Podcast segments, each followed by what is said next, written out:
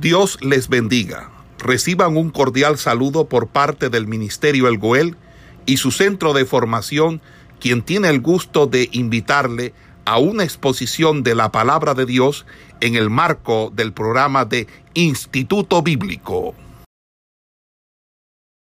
Entonces voy a compartir pantalla con ustedes en este momento. Vamos a mirar un poquito eh, de cierta información que vamos a encontrar en el libro de Reyes y Crónicas, que nos van a arrojar algunos datos relevantes o importantes de la vida de Elías y de la vida de Eliseo. Vamos a mirar, por ejemplo,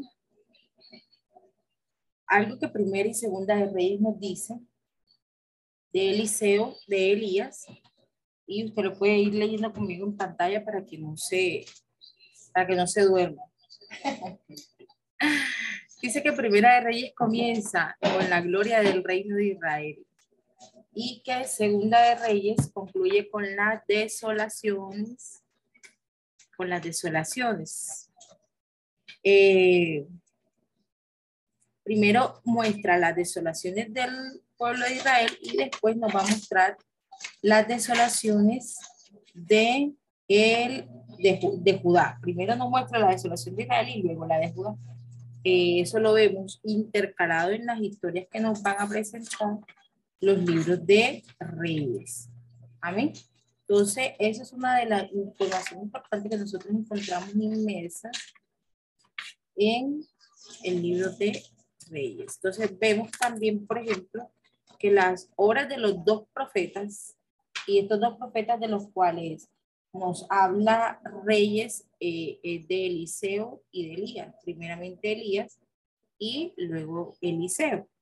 Y estos dos reyes eh, van a ser como aquellos que opacan la obra de, perdón, estos dos profetas van a ser aquellos que opacan la obra de los reyes. Es decir, el rey que en el momento estaba allí liderando el pueblo, eh, cada una de las obras que ellos realizaban eh, venía a quedar opacada o detrás de la obra de los, reyes, de los, de los profetas, ya que estos profetas siempre eh, resultaban ser mucho más importantes o mucho más relevantes para el pueblo de Israel de lo que podían ser los sucesos mismos de los reyes. Entonces, por ejemplo, vemos que un rey tenía su gran hazaña de ir y conquistar a un pueblo eh, o de liberarse o de enfrentar una guerra y salir victorioso contra cualquier otro pueblo. Pero vemos también, por ejemplo, que en lugar de hacer estas hazañas, los profetas, ellos sencillamente realizaban una obra de un milagro o de una resurrección o de una transformación y esto venía a ser mucho más importante para el pueblo o venía a ser mucho más eh, este, trascendental para ellos que lo que hubiese podido hacer el mismo eh, rey del momento. Entonces, siempre las obras de los profetas venían a ser mucho más relevantes para el pueblo de Israel de lo que podían ser las acciones de los mismos, de los mismos reyes. Eh, otra de las cosas que resulta muy importante es lo que usted puede ver en el TIC número 3, en el punto número 3 es que los primeros capítulos de Segunda de Reyes van a mostrar cuál era la misión de Elías, cuál era la tarea que, que Dios le había encomendado y por la cual él había venido a, que había venido él a desarrollar en, en su ministerio. Entonces, eso lo vamos a mirar en los primeros capítulos de Segunda de Reyes, y vamos a estar mirando, por ejemplo, lo que vamos a mirar un poquito la parte de los títulos de los capítulos. Por ejemplo, nosotros miramos que en el primer capítulo del libro de los reyes, este primer capítulo, nos va a decir, nos va a hablar de la muerte de Ocosías. y cómo después de la muerte de Ocosías, capítulo número uno de Segunda de Reyes, Elías Tisbita eh, habla de parte de Jehová, versículo número 3 dice, entonces el ángel de Jehová habló, a Elías Tisbita diciendo, levántate y sube a encontrarte con los mensajeros del rey de Samaria y diles, no hay Dios en Israel que vais a consultar a Balzebut, Dios de Ecrón. Por tanto, se ha dicho Jehová del hecho, del lecho en que estás, no te levantarás, sino que ciertamente morirás. Y Elías se fue. Entonces, dentro de las tareas que, que vamos a estar mirando a lo largo de, de los primeros capítulos de Segunda de Reyes, que en forma eh, eh, descendente vemos que Primera de Reyes relata la historia de Elías y finaliza los primeros capítulos de Segunda de Reyes. Pues en Segunda de Reyes se va concluyendo la misión o la tarea de Elías, porque en el segundo capítulo vamos a hablar cómo empieza la preparación de Eliseo como sucesor de Elías. Entonces, todo el primer libro de Reyes y el principio de Segunda de Reyes eh, habla de la vida de Elías, concluyendo con el primer capítulo, los primeros capítulos de Segunda de Reyes. Entonces, vemos cómo en el capítulo número 3 ya Eliseo empieza a predecir victoria sobre Moab.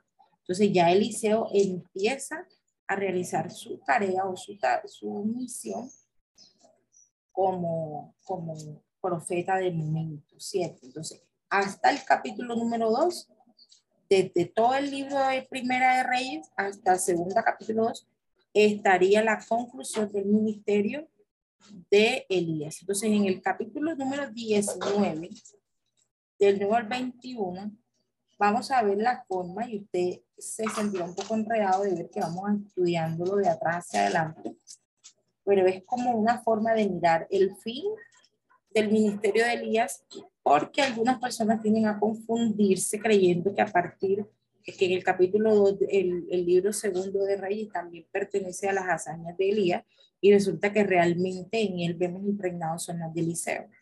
Y colocando, iniciando con el límite de, de contenido es mucho más fácil aprenderlo. Entonces, 19, capítulo 19, versículo 19 al 21, llamamiento de Eliseo dice de la siguiente manera.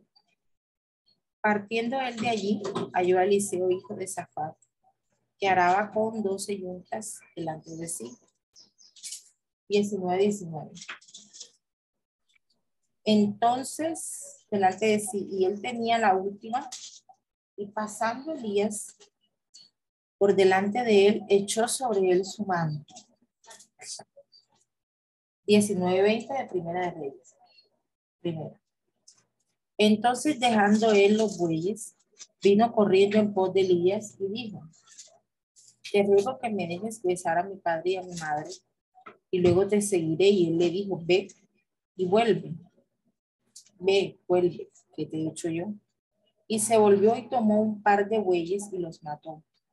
Y con el arado de los bueyes coció la carne y la dio al pueblo para que comiesen. Después se levantó y se fue tras Elías y le servía. Eliseo, en este pasaje que acabamos de leer, hizo un acto digno de aquel que es llamado al ministerio. Cosa que es muy dura de hacer hoy en día cuando nosotros decimos un llamado. Eliseo literalmente dejó todo lo que tenía, sacrificó todo lo que tenía y le sirvió al Señor. Uno de los personajes cada uno tiene un personaje importante o que le llame la atención o que es su protagonista. El mío es. El ministerio de Eliseo para mí ha sido muy impresionante. Y una de las cosas que marca mucho mi vida es la forma como Eliseo siguió a Elías. Eliseo literalmente ofreció en sacrificio todo lo que él tenía. Es decir, él sacrificó, sacrificó todo lo suyo por seguir a Elías. Él tomó la yunta de bueyes que tenía, las mató y las, las ofreció con la misma madera del arado, es decir, él lo tomó todo. Él no, solo, no, no dejó ni siquiera la yunta para venderla o alquilarla. Hasta la misma yunta, que parecía lo más insignificante, lo usó para el sacrificio. Recuerde que los sacrificios que se ofrecían antes era precisamente tomar un animal, ofrecerlo, quemarlo, y esto era ofrenda, olor grato delante de Dios, holocausto. Pero lo que siempre primó para Dios fue el corazón dispuesto con el que se ofreció ese sacrificio. Eso fue siempre lo importante para Dios. El corazón con el que eh, la persona ofrecía su sacrificio. Por eso, desde Caín y Abel, esto fue marcado. Una de las cosas que eh, hace algunos días compartía era que para Dios fue más importante la ofrenda de Abel que la de Caín, no solo por qué ofreció cada uno de ellos, sino por cómo lo ofreció cada uno de ellos. Porque la Biblia nos enseña que Dios miró primeramente a la persona y luego a su ofrenda. Entonces, por eso dice, y le agradó, se agradó Dios de Abel y de su ofrenda, mas no se agradó Dios de Caín, primero mira la persona, ni de su ofrenda. Entonces, a pesar de que eh, pronto Eliseo no hubiese tomado el cuidado de escoger al mejor becerro que iba a ofrecer, eh, porque era una costumbre para ofrecer un sacrificio, todos escogían lo mejor que tenían para ofrecerlo a Dios. Este, Eliseo no hizo eso. Eliseo no ofreció lo mejor. Eliseo hizo algo mucho mayor. Que tenía en el momento. Eliseo ofreció todo. Ofreció lo que tenía. Hizo como aquella viuda pobre que vino delante de Cristo y que Cristo dijo, ¿quién echó más? Si estos ricos que habían echado de lo que les quedaba o ella que lo había echado todo. Ella lo echó todo. Eliseo hizo lo mismo. Eliseo sacrificó en ese momento todo. Sacrificó la yunta de buey, eh, la yunta eh, que tenía y, y, y del animal y lo quemó y lo ofreció.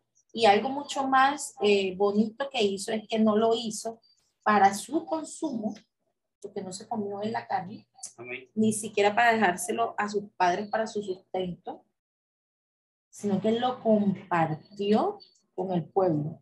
Entonces hizo, Eliseo desde el primer momento que aparece en, la puesta en escena de la Biblia, apareció haciendo actos bondadosos y misericordiosos.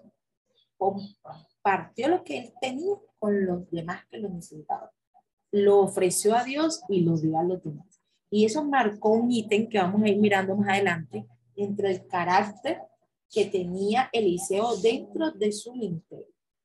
Entonces, vamos a mirar, eh, por ejemplo, aquí, uh, dentro de lo que les coloqué en la diapositiva, el punto 3 dice que en lo que acabamos de leer, que es Primera de Reyes 19, 19, dice que vemos cómo se le designó un sucesor a Elías. Entonces, el sucesor de Elías era Eliseo.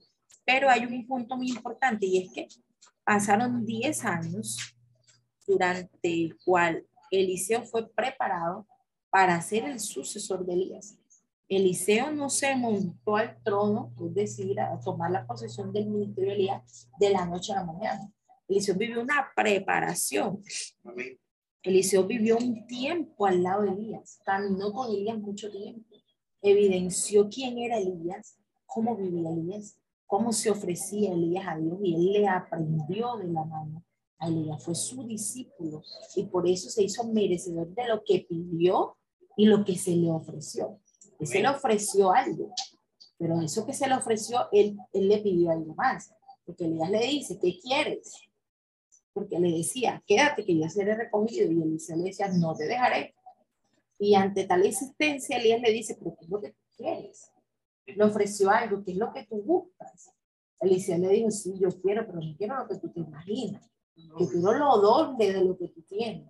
Entonces, él no solamente quería lo que le pudieran ofrecer, él quería ir más allá, pero a él no se le fue otorgado lo que pidió porque sí. Se le fue otorgado lo que pidió porque él tuvo una preparación, él tuvo una sucesión, él tuvo una sujeción a Elías. Él fue el siervo fiel de Elías él estuvo con Elías aún cuando el mismo Elías lo echó. Porque Elías le dijo, apártate de mí, yo voy a ser recogido. Quédate aquí, yo me voy. El Señor me mandó a llamar, quédate aquí, quédate ya, hasta aquí llegamos, hasta aquí partimos palitos tú y yo, haz lo tuyo, yo hago lo mío, ya yo me tengo que ir, quédate por favor. Era una manera evitarle a su siervo el dolor de ser desprendido, pero, pero el mismo Elías no sabía ni de qué forma iba a ser recogido. Él tal vez pensaría que iba a haber muerte y no quería que Eliseo sufriera verlo morir porque Elías no sabía de qué manera se iba. Entonces Eliseo se hace merecedor de todo esto por haber sido fiel a Elías. Pero esta fidelidad que mostró desde un principio, eh, la afianzó en su carácter durante los 10 años que él estuvo allí al lado de Elías. Entonces, vio cómo Elías eh, sufrió, vio cómo Elías le sirvió al Señor, vio cómo Elías vivía, vivió como vivía Elías, caminó como caminaba Elías, comía lo que Elías comía. Y nosotros sabemos que Elías fue un hombre robusto, un hombre vasto, un hombre áspero en su forma de vestir, en su forma de hablar, de perderse y dormir en una cueva, de encerrarse en cualquier lado.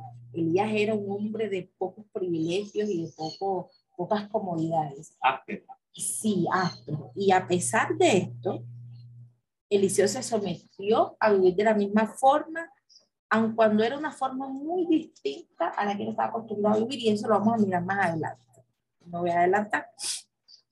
Entonces, estos 10 años de preparación, eh, Elías se mantuvo con la compañía de Eliseo y lo fue preparando para asumir su lugar. Y el último punto importante que les tengo por aquí dice que la culminación de la misión de Elías y la asunción del ministerio, o sea, que, Elías, que Eliseo asumió, es uno de los más grandes sucesos de la historia del Antiguo Testamento. ¿Por qué es un suceso importante? Primero porque Eliseo, Elías había sido uno de los profetas más terribles que el pueblo de Israel había tenido. Elías fue el único con el carácter suficiente para coger a 900 apóstatas y, de, y porque eran 400, 400 eh, profetas de acera y 450 de los eran 950. Yo me pregunto cuánto tiempo se habrá demorado Elías cortando 950 cabezas. Y el pueblo estuvo allí. Y fue el único que tuvo el carácter para hacer tal cosa. Fue el único que tuvo el carácter, hablando de, de, de todo el Nuevo Testamento, para decir, para decir lo siguiente. Acuérdense ese pasaje cuando acá manda a buscar a Elías. Y lo manda a buscar con un general y 50. Y entonces le dice, varón de Dios, y Elías no lo deja terminar de hablar. Elías le dice, si yo soy varón de Dios, que descienda fuego del cielo y te consuma a ti con tus 50. Y mató al primer combo de 51. Vino el segundo varón de Dios, si yo soy varón de Dios, que desciende por el te consuma a ti con tus 50. Y en ese son, fueron 150 que murieron. Y el último combo de 50 que llegó, no le dijo varón de Dios, le dijo que misericordia. Porque ya él sabía lo que le esperaba, como siquiera dijera varón de Dios. Fue el único con el carácter de hacer descender fuego del cielo para consumir personas. Y no obstante, para consumir eh, un holocausto y dejar en alto el nombre de Jesucristo, el, el nombre de Jehová. El carácter de Elías marcó la importancia de esa época en el pueblo de Israel. Y vamos a ver más adelante un dato curioso también con respecto a este tema, a este punto. Entonces vamos a avanzar aquí en la siguiente diapositiva que les voy a mostrar. Y esta diapositiva nos va a mostrar un contraste entre el carácter de Elías y el carácter de Eliseo. Y vamos a mirar, por ejemplo, que Eliseo era un hombre, ¿alcanzas a ver? Sí, sí. Eliseo era un hombre eh,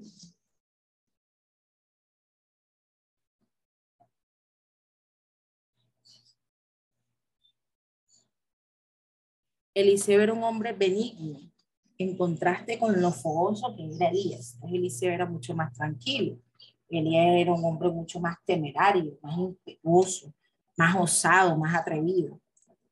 Eh, vamos a mirar también, por ejemplo, la forma como Dios usó siempre a Eliseo. Eliseo fue usado más que todo en actos de bondad y de misericordia. Y Eliseo tuvo una influencia sobre los reyes de su época, aun cuando él no aprobaba lo que ellos hacían, siempre estaba ahí dispuesto para ayudarlos, para prestarles orientación espiritual. Mientras que Elías estuvo allí para señalarles su pecado y decirles estás mal y corrígete. Eliseo le daba su guía, su orientación, daba la palabra de partida, pero fue mucho más tranquilo. Entonces vamos a ver unos puntitos acá. Por ejemplo, Elías, usted puede acompañarme en pantalla, hermano, puede ir leyendo lo que le voy a presentar. Elías aparece repentinamente ante los reyes con un mensaje de juicio. Esa fue la forma como apareció Elías en la escena bíblica. Y lo vamos a mirar en contraste con Eliseo. Eliseo dice, por ejemplo, que fue un hombre de hogar, que fue un agricultor adinerado, que tenía 12 yuntas de bueyes. Entonces, la forma de vida. Siendo Elías un hombre agricultor de casa, que tenía sus animales, que vivía bien, que tenía 12 yuntas de bueyes, no la tenía cualquiera. Él estaba bien económicamente. Pero Elías era alguien que apareció en la nada, que no se lo conoce en genealogía, no se sabe quiénes son los papás, no se sabe quiénes, quiénes son los hermanos, no se lo conoció familia. Sencillamente apareció y había vivido vastamente, robustamente. Tanto que la forma como apareció Juan el Bautista se consideraba que él era el, el segundo Elías porque tenía la misma tendencia de vivir en el desierto, de comer cosas eh, distintas a las que comúnmente comían las personas, su forma de vida, dormir donde sea, vestir con, pieles de animales, eh, una piel amarrada al, al, lomo. Entonces esta forma de vida fue muy distinta mientras que Eliseo estaba acostumbrado a otras cosas. Por eso en la diapositiva pasada le decía que Eliseo dejó de ser ese hombre que vivía en casa, acomodado para someterse a la forma de vida de Elías. Y esto fue algo que marcó mucho en el, en el carácter de Eliseo y en el hacerse merecedor de lo que pidió. Porque es que Eliseo no dejó cualquier cosa.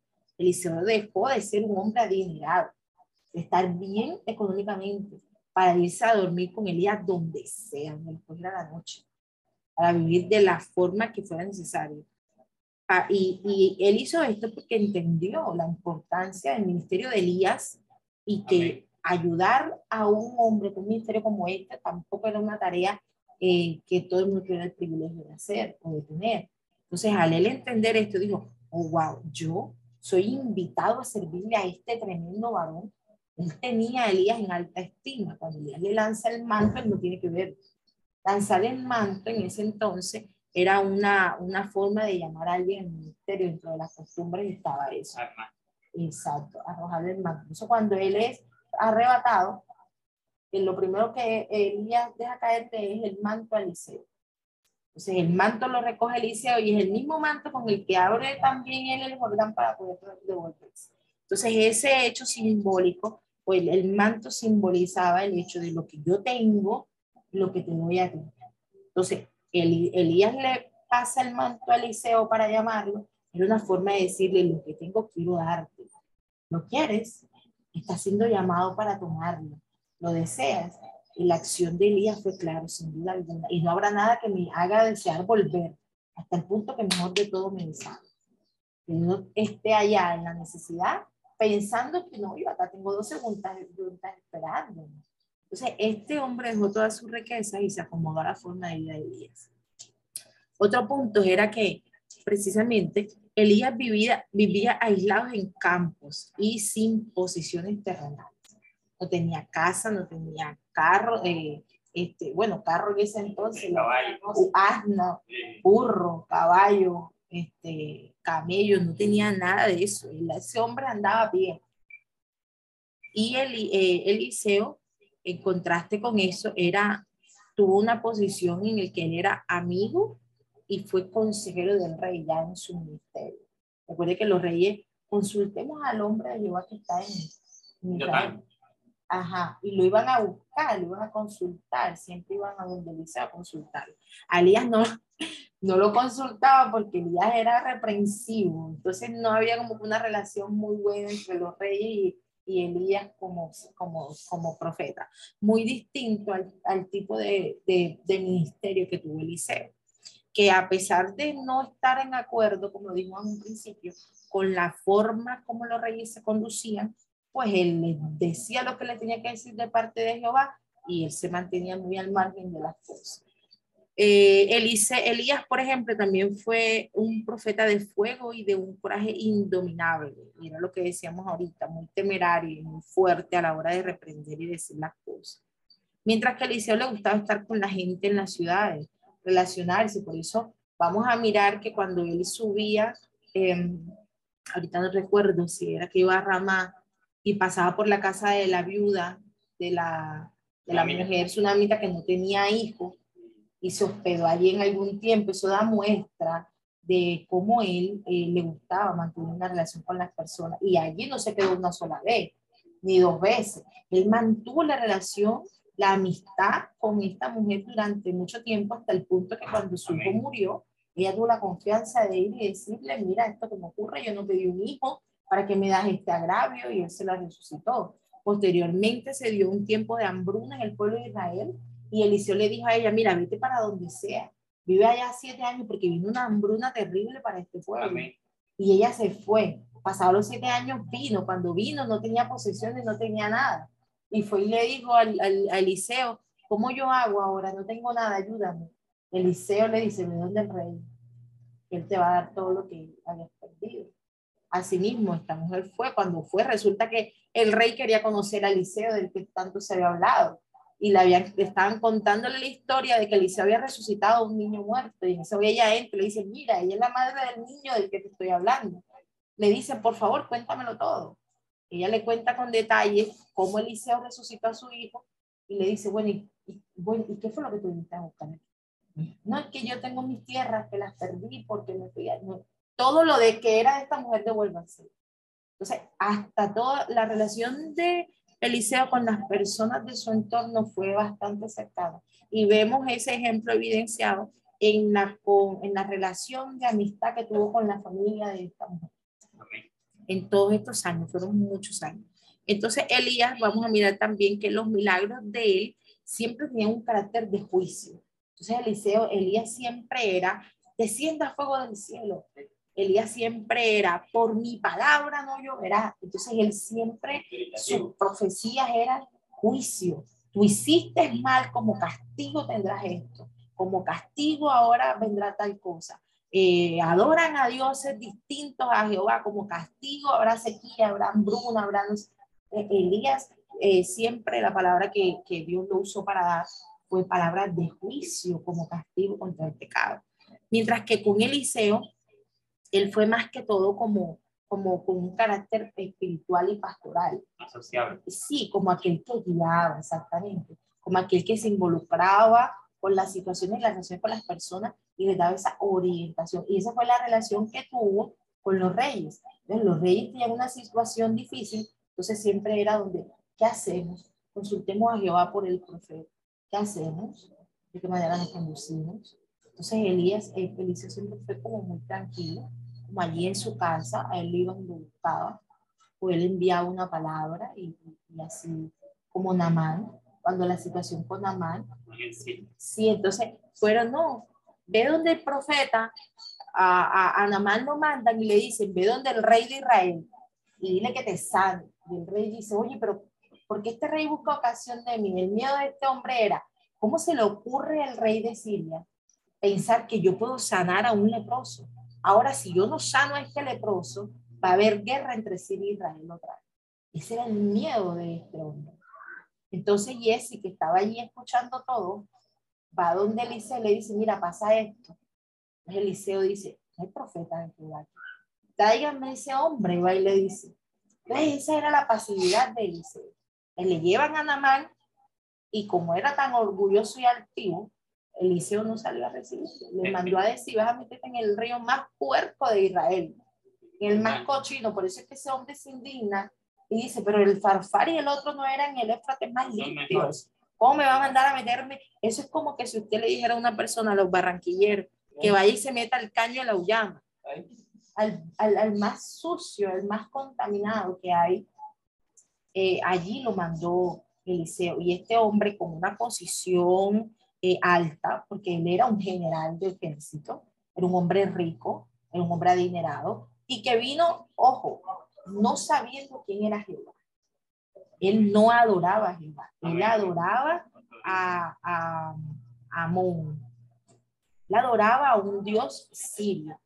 Él conoce del profeta de, de Jehová a través de la sierva que está en la casa de él con su esposa. La niña desconocida. la niña- que no menciona el nombre exactamente. Entonces, allí esta niña es la que le dice, vaya allá, que allá hay quien lo salve. Entonces, para él es indignante que él adora en tremendo templo a su dios Amón, que es Amón, y de repente le digan, ve donde otro dios, y y ese otro dios lo vaya a mandar a meterse en un agua tan contaminada, para él es indignante.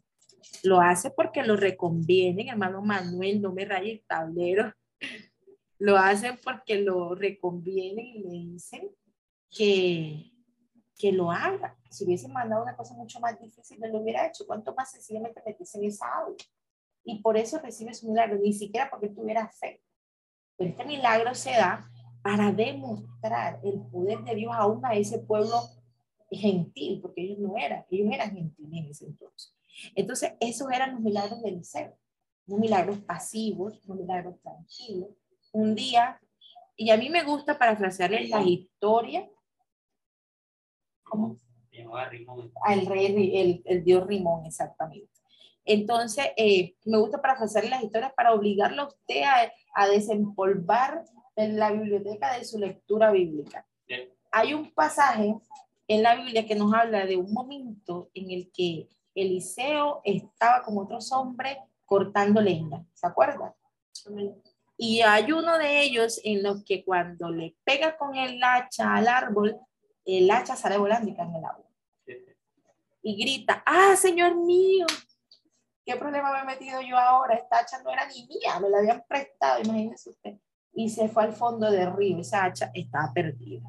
¿Quién va a sacar un hacha tan pesada que inmediatamente se va al fondo para sacarla? Eso era un enigma, algo, algo mejor dicho, este, casi que imposible. Había que hacer una tarea bien rigurosa para llegar al fondo y encontrar el hacha. Entre otras cosas que las, la- las, lo- los ríos en los fondos, algunos son fangosos y eso toca herido incluso debajo del barro. Eliseo hace un milagro que ningún otro ha hecho. Le dice, donde cayó, arroja un palo y este metal pesado, que por ende tiene que hundirse, salió flotando. Entonces, esos eran los milagros de Eliseo. Milagros muy impresionantes, milagros que marcaban mucho la vida, pero que eran basados en la misericordia. Él se condolía de la situación de otro. Él le dolió que a esta mujer estéril, que le nació un hijo, después se le muriera y fue y se lo resucitó. Le dolió ver a este hombre sufriendo porque había prestado el hacha para cortar madera, para conseguir el sustento para su familia, ahora le tocara pagar un hacha. A él se condolía del dolor de la gente y, en esa, eh, y eso me impresiona mucho, en ese, en ese condolerse del dolor de otro, Dios actuaba y es los milagros que nosotros hoy conocemos de esta manera tan impresionante. Hay otro pasaje en el que eh, los sirios vinieron a matar a Eliseo y vinieron todo el ejército sirio se presentaron allí en la casa de Eliseo y dijeron que dónde estaba este hombre de Jehová porque Jehová les estaba revelando a él todas las artimañas que el pueblo sirio estaba inventando contra el pueblo de Israel. Entonces, los sirios decían, bueno, pero ¿y ¿quién es el que está aquí de y va y le dice a Israel todo lo que nosotros planeamos? Dice, no, Señor mío, sino es que Israel tiene un varón de Dios al que Dios le revela todo. Bueno, mátenme a ese hombre que me está dañando todos mis planes y lo fueron a matar. Cuando llegaron a matarlo, Eliseo está, Jesse estaba asustado. Y Eliseo dice, pero Jesse, ¿no ves tú los que están con nosotros? Sí. Jesse no veía a nadie, Jesse se veía él solito contra unas centenares de... Dios mío, ábrele los ojos Para que vean. para que él pueda ver que más son los que están con nosotros que los que están con él. Y voltea a Jesse y ve a una gran cantidad de un ejército con gente con carros de a caballo. Y eso es un milagro que se da en una necesidad de hacer entender a Jesse lo. Entonces estos hombres que vinieron a matarlo, Eliseo los guía como a ciegos y se los entrega al rey de, de Israel. Los deja ciegos allí y ninguno entiende nada y Dios los, los colocó, los humilló allí porque vinieron tan impetuosos a matar al, al, al profeta y el profeta los deja ciego y después tuve que hacer una filita con cada uno de ellos, llevarlo de la mano y se los puso allá, como dicen por ahí, de papayita al rey de Israel. Cuando estos hombres volvieron a ver, se les abrió la vista, estaban allí, todos listos para que los mataran. ¿Qué hace Eliseo? Le dice al rey, no los mates, dale comida y despídelos. Con este hecho, él, él desató paz entre los sirios y Israel, quienes se desaparecieron un buen tiempo y dejaron de atacar a Israel. Entonces, los actos en los que operaba Eliseo eran actos tranquilos, eran actos llenos de misericordia, de bondad, porque créeme que Elías después de haber llevado a los asirios ahí en el pueblo delante del rey de Israel, había dicho, bueno, ahora que descienda fuego del cielo, los consuma todo, porque él era más de juicio, Eliseo fue más de piedad, más de misericordia. Correctamente, y ese es otro de los puntos que vamos a mirar aquí. Y es que Elías, por ejemplo, era un evangelista o creaba, eh, daba la impresión de hablar de esta forma, eh, y porque él advertía al pueblo de la idolatría. Y él le decía al pueblo, estás cometiendo idolatría, estás pecando delante de Jehová, estás haciendo lo que no es correcto. Mientras que en, en el ministerio de Eliseo, Eliseo se movió, como le decíamos, a misericordia, y eso habla del carácter compasivo, lleno de amor y de ternura, que más adelante vimos en el Mesías, en nuestro Salvador Jesucristo. Esa compasión con la que él veía las almas, con la que él veía, por ejemplo, al endemoniado de Gadareno, que vino dando gritos. Hermano, si hoy en día se le aparece un endemoniado de Gadareno a estos predicadores que, que, que predican por fama, lo primero que hacen es graba en vivo YouTube para que vean lo que está haciendo. Y lo agarran, lo amarran, y una vez que, que, ¿cómo entraste? ¿Y quién te echó? ¿Y a qué hora? ¿Y de qué forma? Y hacen de la liberación un espectáculo para levantar su propia honra. Para que digan, oh, wow, cómo Dios lo usa. Oh, wow, cómo lo libertó. Oh, eran 500 miles de demonios los que estaban dentro. ¿Y cuántos son ustedes? Y no sé qué. Jesucristo lo hizo de una forma distinta. Pero sí considero importante en ese momento que supieran que ese hombre tenía una cautividad muy grande.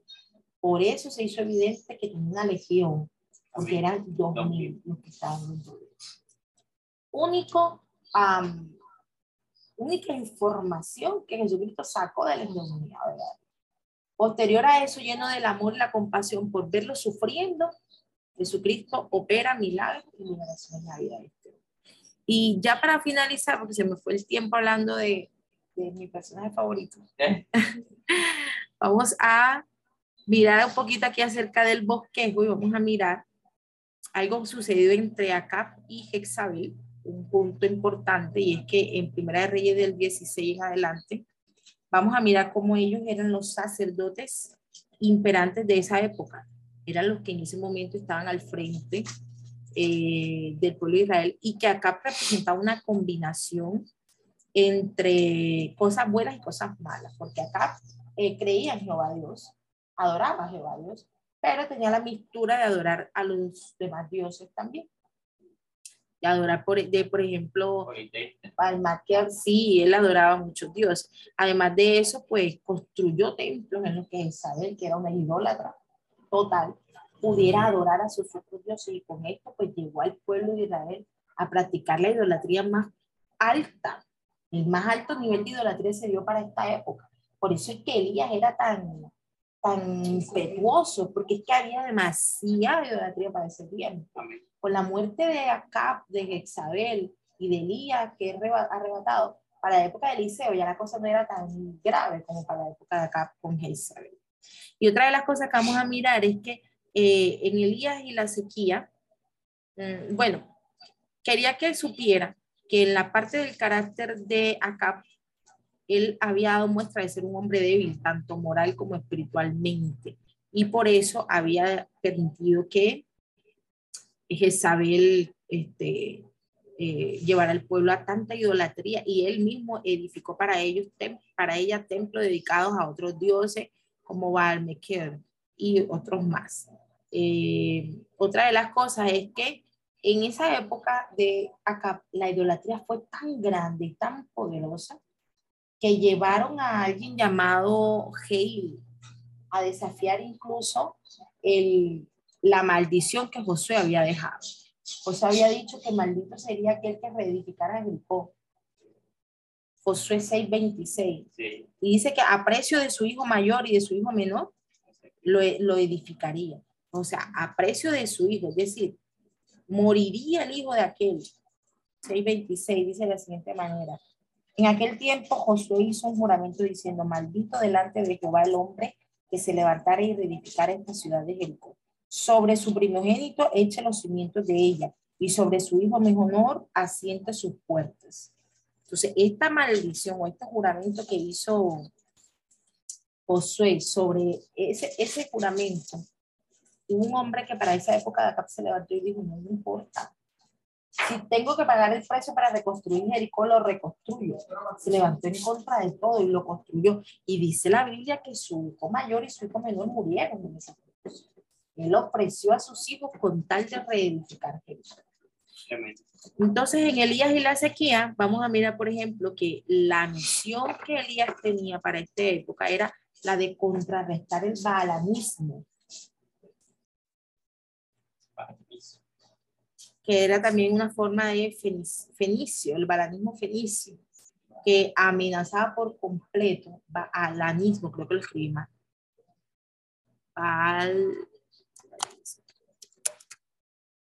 este, amenazaba la religión de Jehová, la fe en Dios, lo estaba amenazando.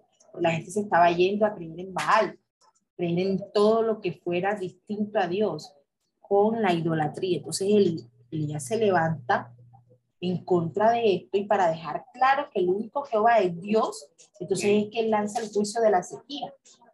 Y con ese juicio de la sequía, mire, va a suceder algo impresionante.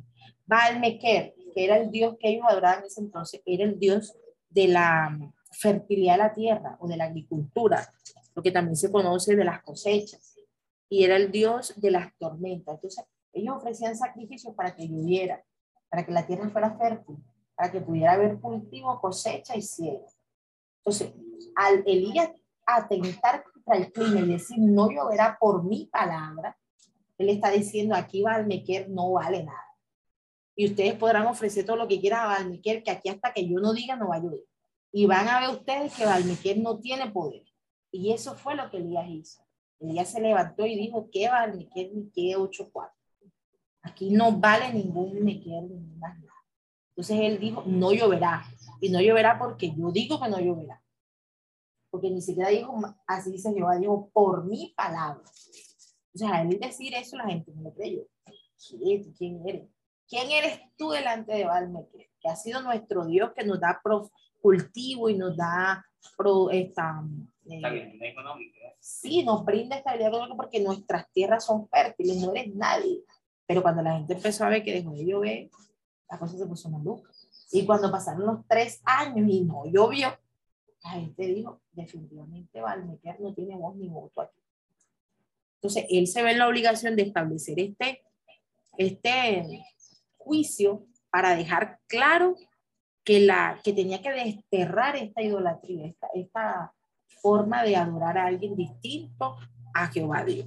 Entonces ahí comienzan los juicios de él con el tema de la sequía y luego cuando se enfrenta a los profetas de Baal, ya que la sequía duró nada más y nada menos que tres años sin llover y se secó toda la tierra y esto llevó a que el pueblo de Israel tuviera una pobreza, mejor dicho, al borde de la ruina total.